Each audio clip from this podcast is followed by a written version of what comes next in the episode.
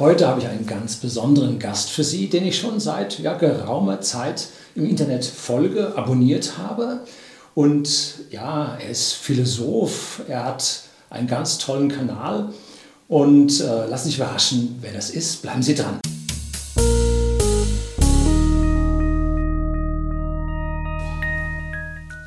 Guten Abend und herzlich willkommen im Unternehmerblog, kurz Unterblog genannt. Begleiten Sie mich auf meinem Lebensweg und lernen Sie Geheimnisse der Gesellschaft und Wirtschaft kennen, die von Politik und Medien gerne verschwiegen werden. Und heute bin ich zu Gast bei Gunnar Kaiser von Kaiser TV. Kaiser TV ist ein Kanal hier auf YouTube.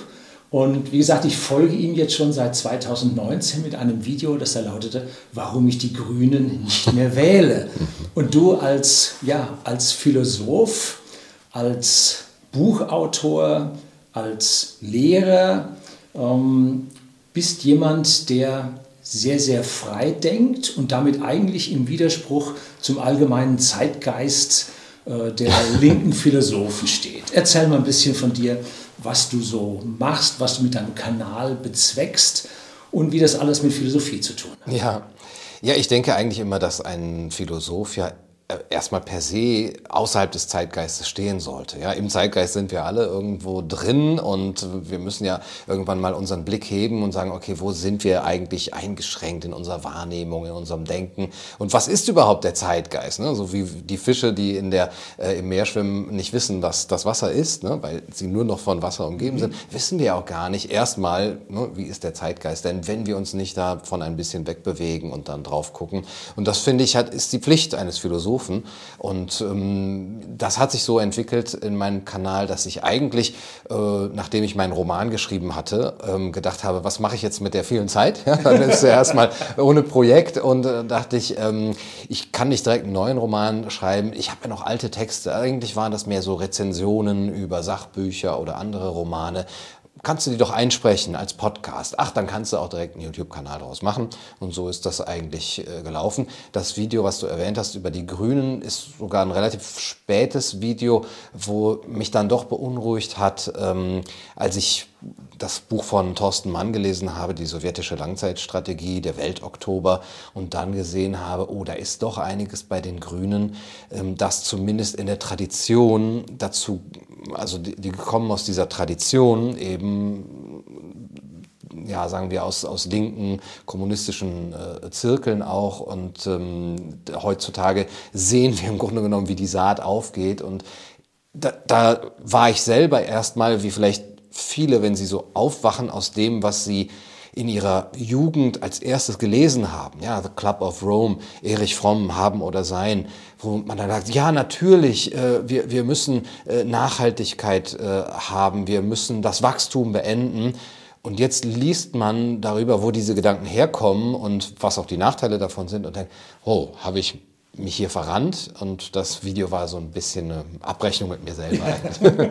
ja, ist ja dieser uralte Spruch, äh, wer immer das gesagt hat, also wer jung kein Kommunist war, ist ja. ein guter Mensch und wer im Alter noch ist, ist kein schlauer Mensch mhm. oder intelligenter Mensch, mhm. sodass man im Prinzip ja heutzutage die linke Intelligenzia äh, die Intellektuellen, für mich sind Intellektuelle keine intelligenten Menschen, mhm. sondern sie tun nur so, mhm.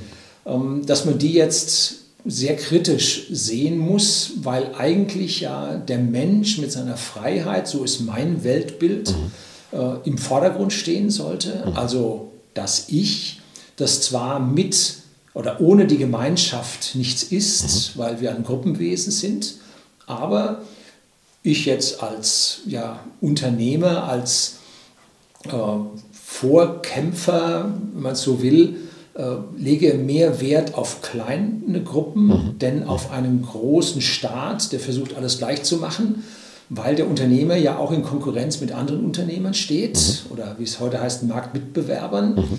Ähm, und jetzt praktisch einen kommunistischen, gleichmachenden äh, Ansatz wo wir uns alle gleich verhalten müssen, sonst werden wir gecancelt oder was auch immer, ähm, eigentlich ablehnen muss, weil er sonst als sein Ich ausgelöscht wird. Mhm.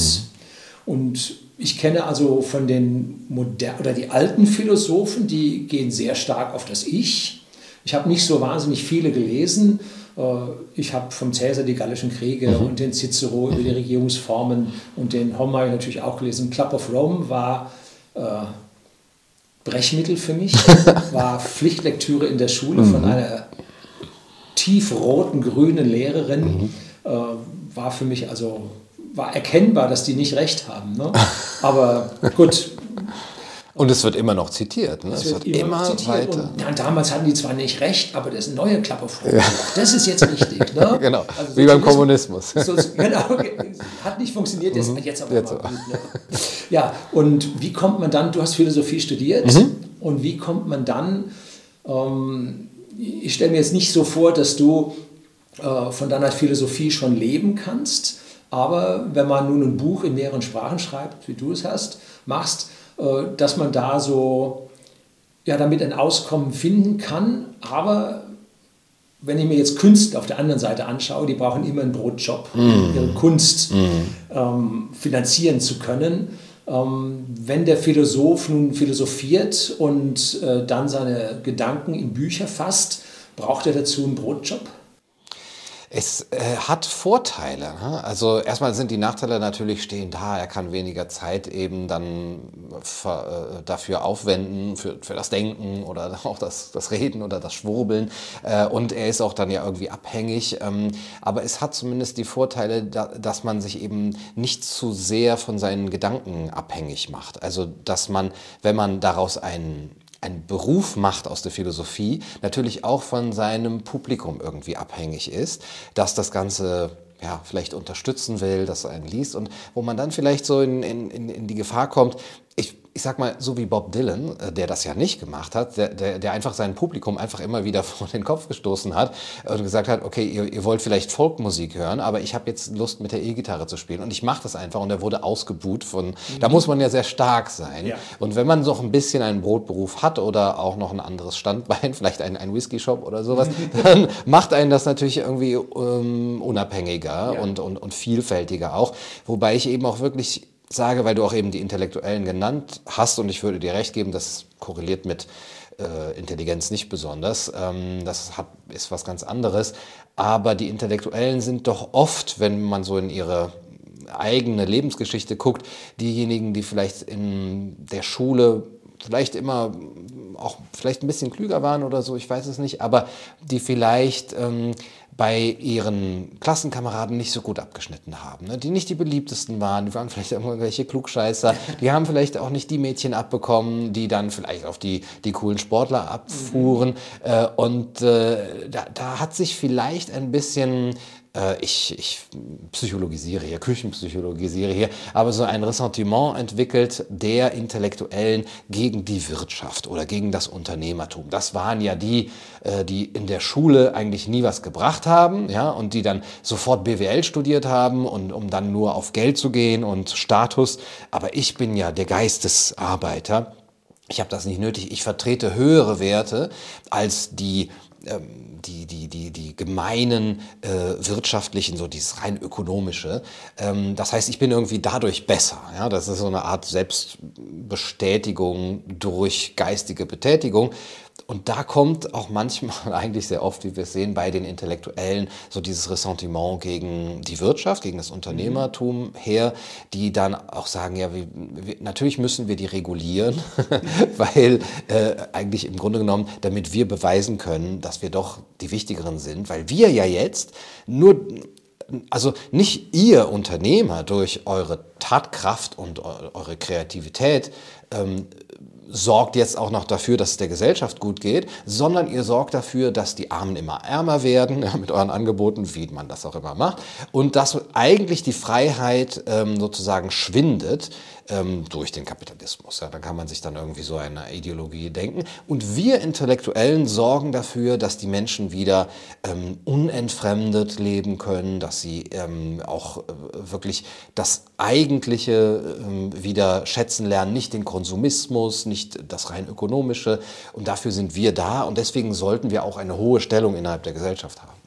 Also an der Stelle habe ich jetzt was gelernt und muss ich dir tatsächlich zustimmen dadurch, dass wir unseren Whisky-Versandhandel haben und wir versenden den privaten Endkunden, haben wir ja, eine Unabhängigkeit des Einkommens und ich kann in diesem mhm. Kanal eigentlich drehen, was ich will. Mhm.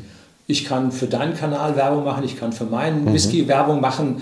Äh, wir sind damit an der Stelle unabhängig und ansonsten muss man sich jetzt als Haus- und Hofphilosoph dem öffentlich-rechtlichen TV mhm. andienen mhm. Ja. oder äh, man muss sich als äh, Hofwissenschaftler äh, irgendwelchen Klimatheorien mhm. beugen, mhm. äh, um ja. hier weitergereicht zu werden, weil die eigentliche Unabhängigkeit an der Stelle nicht da ist. Wäre es nicht eigentlich die Aufgabe, hier eine unabhängige Universität zu haben? Müssten nicht eigentlich die Professoren diesen unabhängigen Part übernehmen und ja hier für ein freies Philosophentum abhängig von allen Zwängen äh, sich einsetzen, damit nicht diese Abhängigkeit zwischen, ich sage mal, Geldgeber und Philosoph ja, passiert. Ja.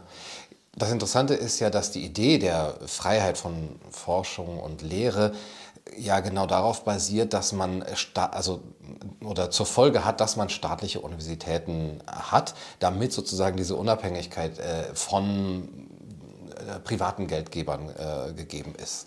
Was aber ja auch in sich unsinnig ist. Ja? Dann ist man eben vom Staat abhängig. Und vielleicht sollte man da wirklich, und das ist wirklich eine schöne Idee, ähm, eine, eine private Alternative dagegen setzen. Michel Onfray, der französische Philosoph, hat das in Frankreich auch gemacht. Er hat so eine Art Akademie von, von sich gegründet, die auch im Grunde genommen, so, er nennt das auch Volkshochschule, aber so eine, eine wirklich eine, eine andere Volkshochschule, als wir sie so haben. Äh, da war er noch links, mittlerweile ist er so ein bisschen rechts abgewogen, der Enfray. Aber die Idee ist, äh, ist wirklich sehr schön, eine Gegenposition ähm, auch zu erlauben und da die, auch äh, Leute zu versammeln, die frei denken wollen und dort aber auch Lehre anzubieten. Und ähm, natürlich steht man dann irgendwann wieder vor dem Problem, von wem wird das jetzt finanziert? Ja, wenn da jetzt äh, große Unternehmen reinkommen, die dort so hinterrücks auch wieder vielleicht ihre Agenda oder ihre Werbung machen wollen.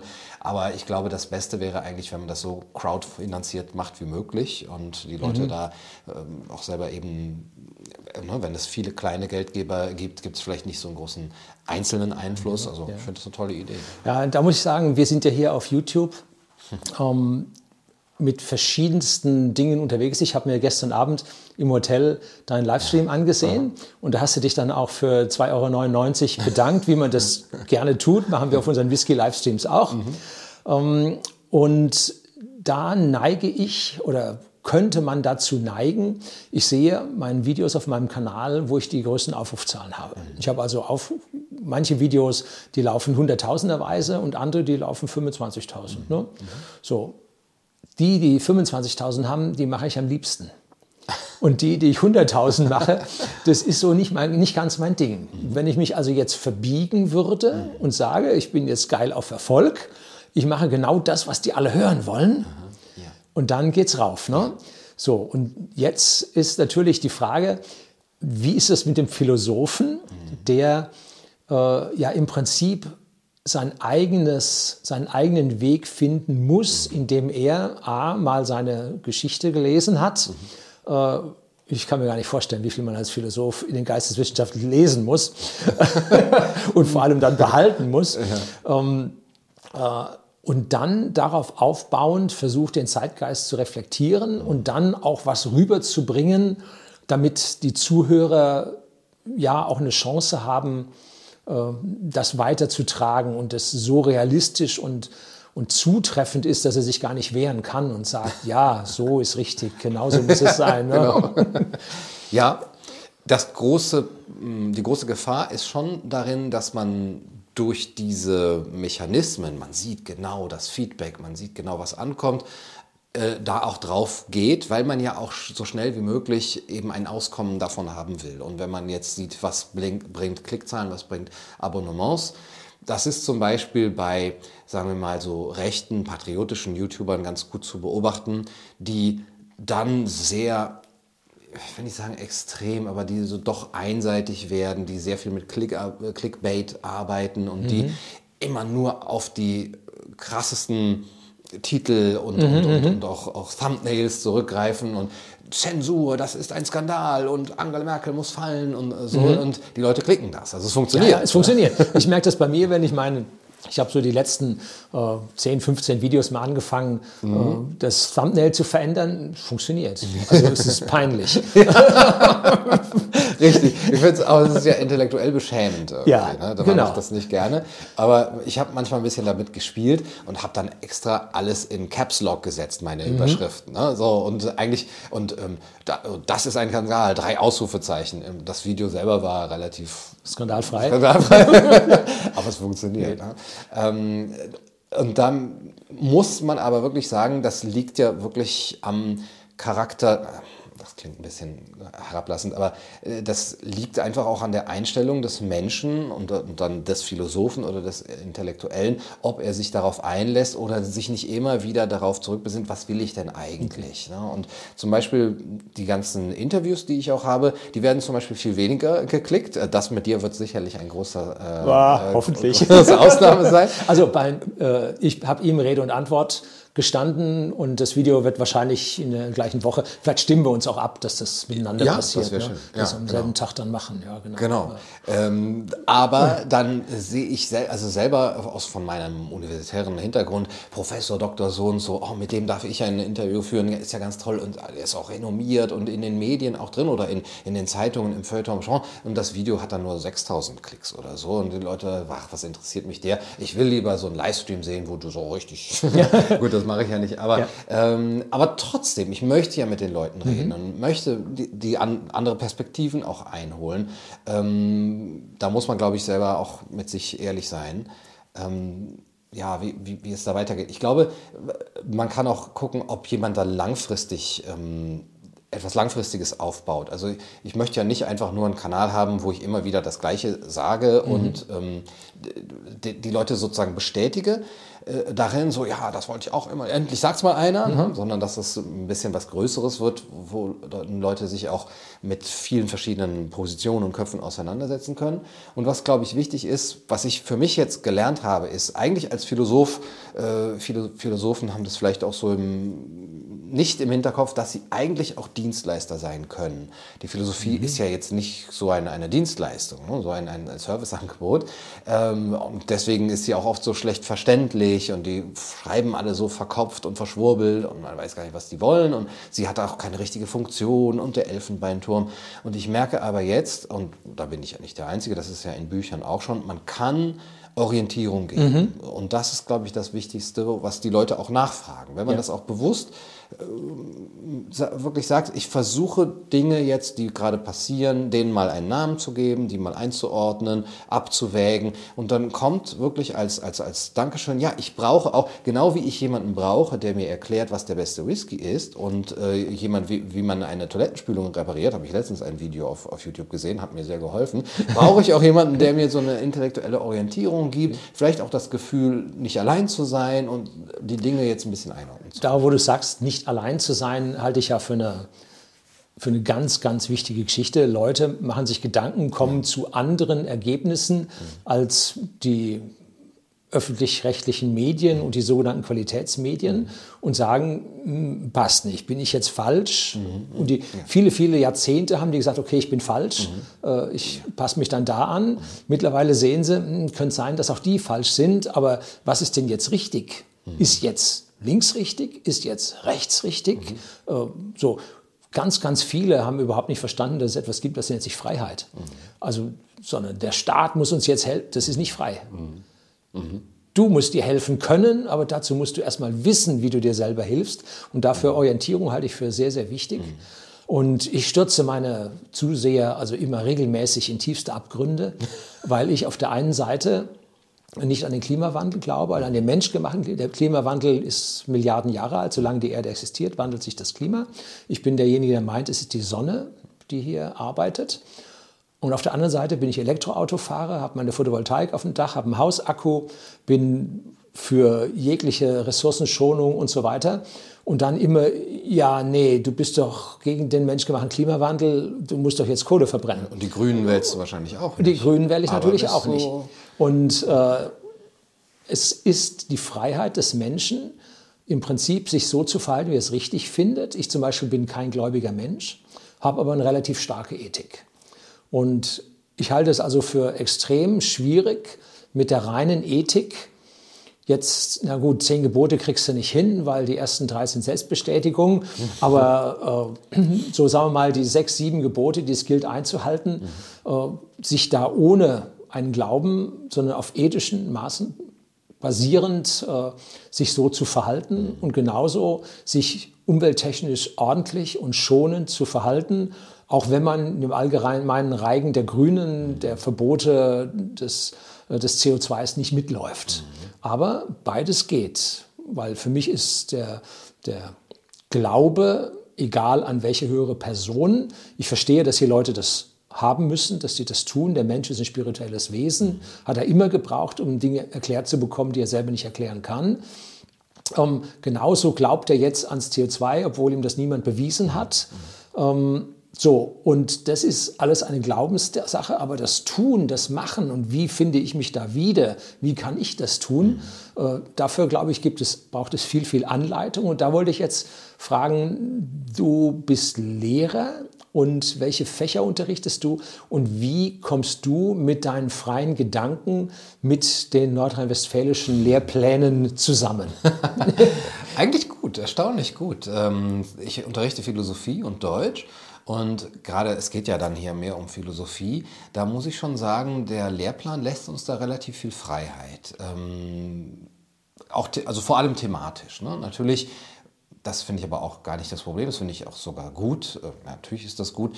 Ich muss mich zurückhalten in der Darstellung meiner eigenen Meinung, beziehungsweise ich stelle die eigentlich auch gar nicht dar im Unterricht. Das ist auch gar du nicht musst geben, Sinn. was die Philosophen der Geschichte geboten haben und die Kinder zum Denken zum anregen. Genau, die Kinder zum Denken anregen. Und äh, da kann ich auch eine eigene Meinung beziehen, muss sie aber, wobei ich Kenntnis das wirklich machen, nicht, äh, ja, und ich muss sie auch ähm, sozusagen gleich als, als, als, als gleichmäßige oder als gleichwertige Meinung mhm. unter anderen äh, stehen lassen und auch nicht jetzt als, ähm, ich darf die nicht überwältigen, wie das heißt. Ne? Mhm. So, das ist jetzt die Meinung und das ist jetzt die Ja, ein Lehrer ist stärker meistens als die Kinder. Ja, ja. Mhm. Ne, das, und da hat man wirklich auch von, vom, vom Lehrplan und von, von der ganzen Anlage der Ausbildung äh, schon früh ein, versucht, einen Riegel vorzusetzen setzen, dass, das, e-, dass da eben auch eine Liberalität in den Gedanken gewährt bleibt. Und da die auch gewährt bleibt und auch thematisch, kann ich immer einem Text, der jetzt zum Beispiel vorgeschlagen wird vom, vom Lehrplan, wie jetzt ähm, Marx wird jetzt nicht vorgeschlagen, aber ich kann immer und soll auch immer einen Text von Marx äh, einen Text von Hayek entgegenhalten. Mhm. Und Schumpeter ist jetzt zum Beispiel auf der ähm, Liste der äh, Zentralabitursthemen dem kann ich natürlich dann auch einen Text von Platon, ne, wenn es um Elitendemokratie oder so geht, äh, entgegenhalten.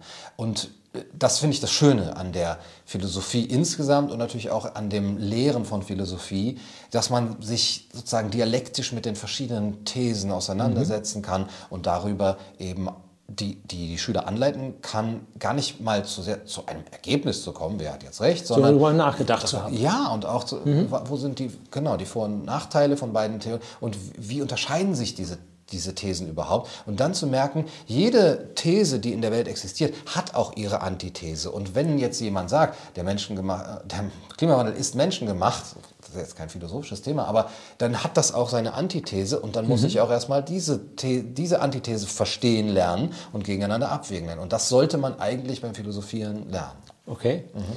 Und äh, du unterrichtest Sekundarstufe 2?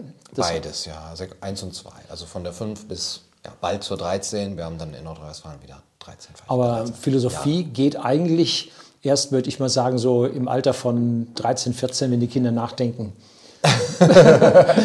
ja, wir haben äh, Philosophie ab der fünften Klasse, ja. weil ähm, wir so viele Religionsabwähler hatten in den letzten Jahren. Das geht nicht auf Ethik, sondern auf Philosophie. Ja, Ethik mhm. haben wir gar nicht. Also das, was in anderen Ländern Ethik ist, ist bei uns direkt Philosophie, beziehungsweise das heißt dann erstmal praktische Philosophie. Und das ist, na, man kann mit, auch mit, mit äh, Grundschülern und mit, mit Zehnjährigen wunderbar philosophieren. Natürlich auf einer anderen Ebene, mhm. viel auch mit, mit Beispielen, aber die kommen dann schon schnell, zum Beispiel was, was Tiere angeht. Ja? Das ist ihnen sehr nah und dann fragt man sie, wie soll man mit Tieren umgehen, was sind da Regeln und das ist schon eine philosophische Frage. Mhm. Okay. So, dann haben wir jetzt schon ganz schöne Zeit hinter uns gebracht. Normalerweise sind wir, glaube ich, beide dafür bekannt, dass wir ziemlich lange reden. Und ich bin also richtig stolz, dass wir uns gegenseitig den Raum geben. Ne? Ja.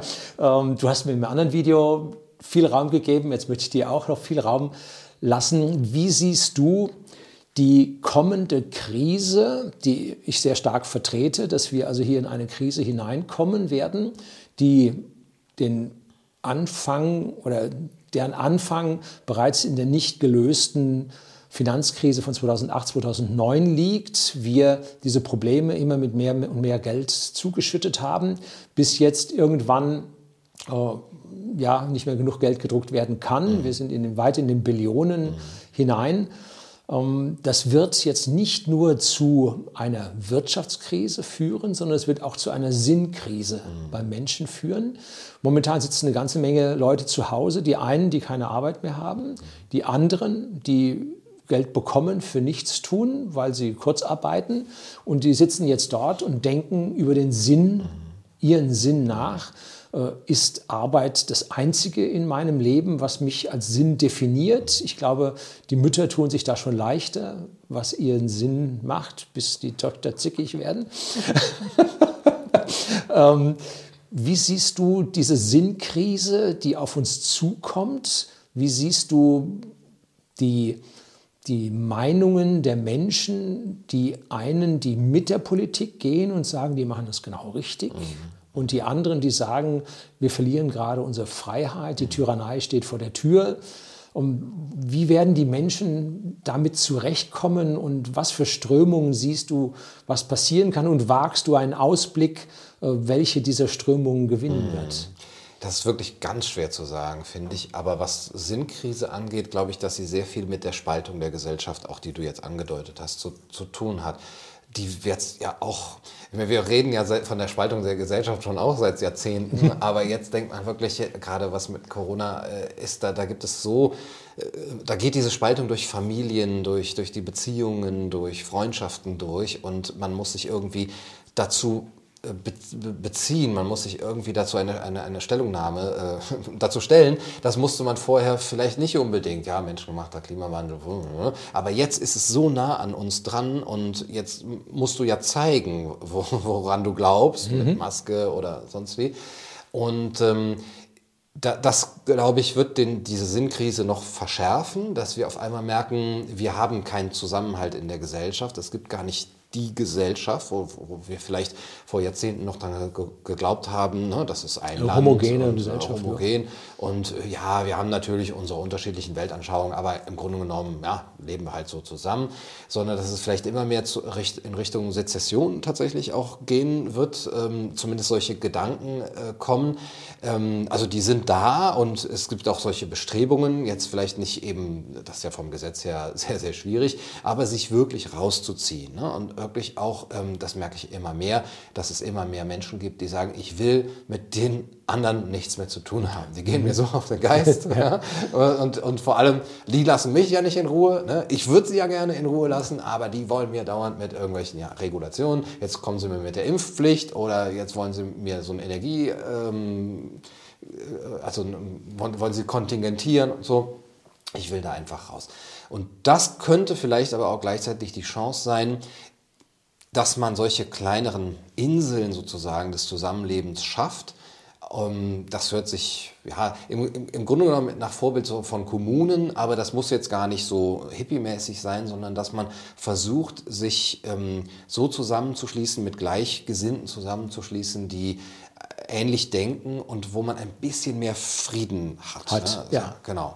Äh, und da gibt es noch, da ist noch ganz viel durcheinander und ganz viel an, an Versuchen und wie, wie kann man das überhaupt schaffen? Kann man das zum Beispiel auch ähm, nicht regional verortet, sondern übers Internet virtuelle machen mit, mit ja, virtuell, genau. Ja. Ja. Und, und auch anderen, mit Bitcoin und, und beim anderen wären es dann gated Communities, ja. wo man sich wirklich von den anderen trennt. Ja, genau. Ähm, die ja manche Leute suchen mit Gewaltdistanz. Mhm. Ich habe also im, im Hotel äh, einen sehr interessanten äh, Begegnung an einem Aufzug gehabt, Aha. wo ich also wie der Teufel angesehen wurde, als ich einen Schritt auf diesen Aufzug, der mit zwei Personen schon belegt war, zugemacht hatte.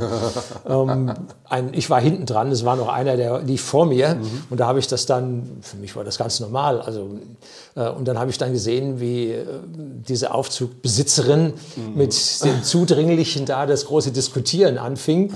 und da habe ich mir gedacht, oh, da halt hält sich erstmal zurück, ich möchte da nicht dazwischen geraten. Äh, da sieht man, wie, wie sich hier Gruppierungen dann tatsächlich bilden. Ja. ja.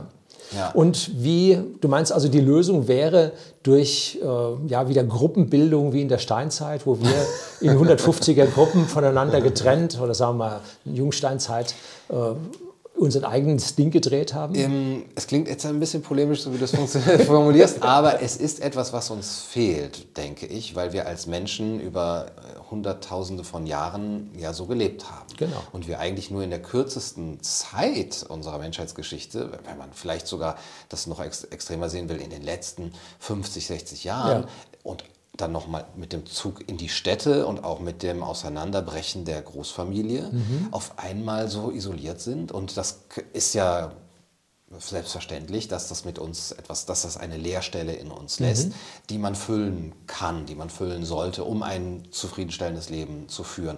Und die Leerstelle wird von der Politik oder sagen wir mal, wird von einigen Ideologien äh, dahingehend gefüllt, dass man sagt, wir brauchen mehr Gemeinwohlökonomie, wir brauchen überhaupt, das Gemeinwohl entscheidet über das Individualwohl, über den Eigennutz. Also dass man da diese Sehnsucht des isolierten Menschen nach Verbindung mit dem anderen, nach Gemeinschaft ausnutzt in einer Großideologie, die jetzt äh, auch... Aber den Zwang, den Zwang dazu, ja. du musst dich ja. mit dem zusammen... Genau, Genau, und Solidarität. schlecht riecht, dann musst du trotzdem. Ja, genau, genau. Und du, du musst solidarisch sein, weil der andere gehört ja irgendwie zu dir. Ja, der ist vielleicht in deiner. Ja, du, du musst äh, das machen, aber im Grunde genommen ist das ein Machtmittel. Ne? Mhm. Wird, wird das als Machtmittel missbraucht. Ähm, aber das heißt ja nicht, dass, wenn ich jetzt zum Beispiel sozialistische Machtbestrebungen kritisiere und sozialistische Anschauungen kritisiere, heißt ja nicht, dass das Bedürfnis, auf die es aufbaut, ähm, nicht äh, existent wäre. Natürlich ist es halt da. Ja. Und wenn man das vernünftig füllen kann, im, im Demian von Hermann Hesse, dem Roman, gibt es eine sehr schöne Stelle, der das sagt, ja, ähm, es wird in der Zukunft diese Zwangsgemeinschaften immer weiter äh, geben, aber das ist nicht die echte Gemeinschaft. Die echte Gemeinschaft wird eigentlich eine sein von freien Menschen, von denen, die Individualität gelernt haben und die nicht aus einem Mangel heraus ähm, und, und, aus einer Schwäche heraus, sondern aus einer Stärke heraus diese, diese Gemeinschaft suchen. Und das klingt jetzt natürlich alles sehr abstrakt, aber man, und das ist eigentlich auch gut, dass es so abstrakt ist, weil es kann kein ähm, von oben verordneter Plan sein. So, wir bauen jetzt hier einzelne Kommunen hin und dann mhm. zieht ihr mal dahin. Ne? Sondern das sind ja unglaublich viele individuelle Möglichkeiten, wo man mhm. sich da zusammentun kann. Ich versuche das zum Beispiel immer mehr jetzt in, in Zukunft mit Treffen von Leuten, die interessiert sind an Philosophie, an Kultur, an dem Austausch in einer schönen Landschaft. Wir treffen mhm. uns jetzt in Oberfranken, wir wollen das in Südtirol machen, wir waren letztes Jahr in Mecklenburg-Vorpommern, in schönen Orten, wo wir zusammen sitzen, Wein trinken, Whisky bestimmt auch und äh, was Leckeres essen ja. und Philosophie. Und da ist die Gruppe dann aber, habe ich ja bei dir auch gesehen, so zwischen 8 und 12, vielleicht maximal 15 Leuten, ne? mhm. ähm, was natürlich eine sehr kleinteilige Gruppierung ja, ist. Ja, und die Multiplikatoren, die wir oder die du über deinen Kanal hast, mhm. äh, sind natürlich viel, viel größer an dieser Stelle. Mhm. Und so ist es praktisch auf der einen Seite jetzt das Wissen um diese Gedanken, um diese Lösungsmöglichkeit an viele Menschen zu verteilen, aber dann durch Vorleben, durch selbst ausprobieren, schauen, wie weit kann das funktionieren. Mhm, mhm. Und da muss man natürlich dann auch ein glückliches Händchen haben, dass man die richtigen Leute ja. zusammenbringt. Mhm. Ähm, was machen wir denn am Ende? Äh, Entschuldigung mit den ganzen Stinkstiefeln. Die gibt es ja auch. Ne? So, jetzt treffen sich alle die, die individuell äh, sich einbringen, die Win-Win-Verhältnisse suchen. Wenn diese Gruppe zu sieben, acht, zehn Leuten äh, in Summe mehr rausholt, als hier reinsteckt, ist das ein Win-Win. Mhm. Ähm, und was ist jetzt mit denen, die eigentlich äh, immer nur ziehen und nie was bringen? Mhm ähm, was machen wir mit denen? Stecken wir die in die Politik und die sagt uns dann, wir müssen sie lieb haben? oder, wie, wie kann das funktionieren? Mhm. Es, es kann nicht für alle gehen, oder? Ja. Also klar, das hängt daran, dass die Menschen einfach so verschieden sind und dass es eben auch Stinkstiefel gibt, wie du sagst. Ich glaube, es geht eher um die Frage, welche Strukturen schafft man, dass das Stinkstiefeltum nicht auch noch belohnt wird und dadurch ausgeweitet wird. Ah, okay, guter Ansatz. Dass es sie immer geben wird, ja, okay. Aber was tut man, dass sie nicht noch Vorteile von ihrem Stinkstiefeltum haben? Ne? So wie man auch Psychopathen natürlich immer hat in der Gesellschaft. Aber wenn wir Strukturen haben, die Psychopathie belohnen, ja, dass sie ja eben dann an besonders hohe Posten kommen, dann äh, wird das nicht dafür sorgen, dass wir weniger... Ähm, Sondern mehr. Ja, ja. genau. Und ähm, wenn ich meine, also ich muss mir ja selber eigentlich diese Frage gar nicht mehr stellen, wenn ich mich um meine Leute kümmere und sage, ich möchte hier mit euch dieses Leben zusammenleben. Wir sind einigermaßen gleichgesinnt bei aller Verschiedenheit, aber wir wollen einander in Ruhe lassen, aber auch gleichzeitig diese Win-Win-Situationen herstellen. Ja, wenn es da draußen einen Stinkstiefel gibt, aber wir wollen den nicht, ja, dann muss der sich seine Stinkstiefel-Community suchen. ja, das ist etwas, was ja ein Unternehmer als solches immer tut. Mhm. Er muss zusehen, dass er sein Team am Laufen hat, dass die Stinkstiefel sich entweder anpassen ja und zu anderen Zeiten stinken nicht, nicht wenn sie mitarbeiten. Ähm, oder sich von diesen Menschen trennen. Das ist häufig, man kriegt das gar nicht so mit, häufig ist es ein selbstreinigender Prozess, mhm. weil die Gruppe dann neun von zehn finden Mobbing gut. Ne? Also da, da musst du also aufpassen, äh, dass das nicht ungerecht zugeht, mhm. aber die Gruppe reinigt sich auf irgendeine Art und Weise. Und dann stellt sich mir die Frage, Adam Smith hat damals gesagt, wenn jeder sich selbst hilft, dann ist allen geholfen. Mhm. Das hast du jetzt von der absolut individuellen, egoistischen Sicht mhm. jetzt auf eine Gruppe mhm. von einem Dutzend Personen bezogen. Ja. Und wie, wie kommen wir da mit diesem Großansatz, dass wir global uns alle lieb haben sollen, dass wir äh, uns mischen sollen und dann diese, ich habe mich da mal ausgelassen, über die identitätslinke Läuterungsagenda. Das, äh, so dass also hier praktisch äh, gewisse Gruppierungen, ja, das sind ja Philosophen, die haben studiert, die sind was Besseres, die ziehen sich dazu zwölf auf eine Hütte zurück und so. Mhm. Äh, aber wir sind die Opfer und Ihr müsstet uns Opfern jetzt helfen, ja, ja. dass wir weiterkommen. Ihr könnt euch doch nicht von uns separieren mhm.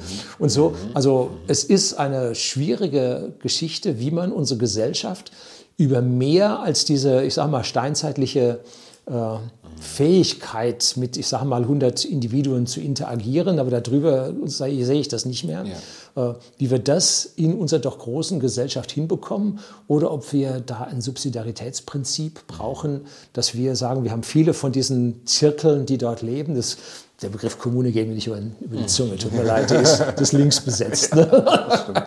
Äh, dass wir viele von diesen haben, die dann zusammen sich tun, so praktisch die kleine Nachbarschaft äh, dann zusammen im Ortsteil und der Ortsteil dann in die Gemeinde und so weiter. Ja. Dass wir in der Richtung vielleicht weitergehen. Ja. Also Adam Smith hat ja auch gesagt, der Apfel kommt ja nicht vom Land nach New York, ähm, oder New York hat er wahrscheinlich nicht gesagt, in die Stadt. Äh, Schottland.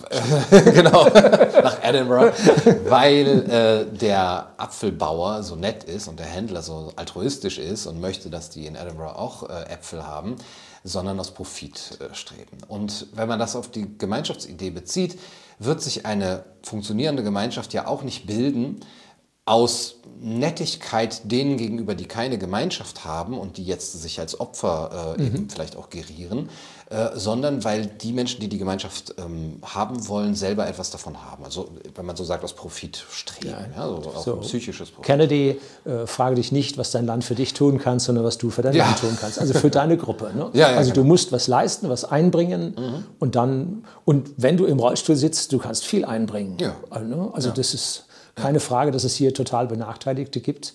Äh, sondern jeder kann was einbringen, wenn ja. er nur ein guter Zuhörer ist. Ne? Ja, wenn man das auf lange Sicht ja auch denkt, ja, wenn es so, so eine Gesellschaft geben sollte, die über Generationen auch lebt, wird sie sich ja auf jeden Fall mit der Frage auseinandersetzen, was machen wir mit denen, die über die Zeit in ein Unglück fallen oder mhm. die benachteiligt geboren werden. Und ich glaube, dass jede Gesellschaft einen großen Vorteil davon hat, eben genau sich, sich, sich Gedanken zu machen, wie gehen wir damit um, ja? wie, wie helfen wir den Menschen, wie binden wir die ein, die, äh, wir wollen ja nicht eine, eine, eine Gruppe haben, die nur so aus Leistungsträgern besteht, das, das, das ist ja eine Dystopie. Ne? Ja. Ähm, aber ich wollte noch was zu, den Opfer, zu dem Opfernarrativ sagen, das du erwähnt hast. Ich glaube, da äh, geht, es ähnlich wie mit den Psychopathen und den Stinkstiefeln auch darum, das Opfertum nicht noch zu befördern. Ne? Und dass wir jetzt auch eben nicht nur politische Strukturen, sondern auch eine Rhetorik und auch eine Ideologie haben, die ihre Macht darauf aufbaut, eben diese Opfergruppen zu benutzen. Wenn man denen auch diese Energie entzieht, indem man sagt, ja, macht ihr mal, aber wir wollen hier in Ruhe gelassen werden, Letztendlich ist da die Frage der Grenze. Ne? Wie, wie, irgendwann werden die vielleicht auch darüber greifen und sagen, ja, aber wir wollen schon das, was ihr hier erwirtschaftet, da, da wollen wir eure Steuern dafür haben. Ähm, vielleicht kann man da, und ich glaube, das würde ja am ehesten über das Geldsystem gehen, wenn man da auch andere ähm, Mittel hat, wie man eben seinen Tausch organisiert und wie man, wie man Geld denkt oder auch äh, tatsächlich ausführt, vielleicht am ehesten noch sich aus diesem ja, fast toxischen System, das, das da existiert, rausziehen. Ja. Gut. So, da glaube ich, lassen wir es jetzt mal bei. Haben Gerne. wir genug gesprochen. Herzlichen Dank und ihr alle dort, Sie alle draußen auf dem Kanal äh, sehen, es machen sich nicht nur die Wirtschaftsleute, die Finanzer und so und die äh, normalen Bürger Gedanken. Ja, es gibt auch intellektuelle Strömungen, die sich genau mit diesem Problem befassen und die auch in die Zukunft hineindenken und den Menschen an dieser Stelle versuchen, Stütze, Beistand und vor allem einen positiven Ausblick zu bringen. Mhm. Herzlichen Dank, Gunnar, dass du auf meinem Kanal warst. Danke, Horst. Und ich freue mich, wenn wir dann demnächst mal wieder was miteinander machen. Ja, sehr gerne. Vielen Dank.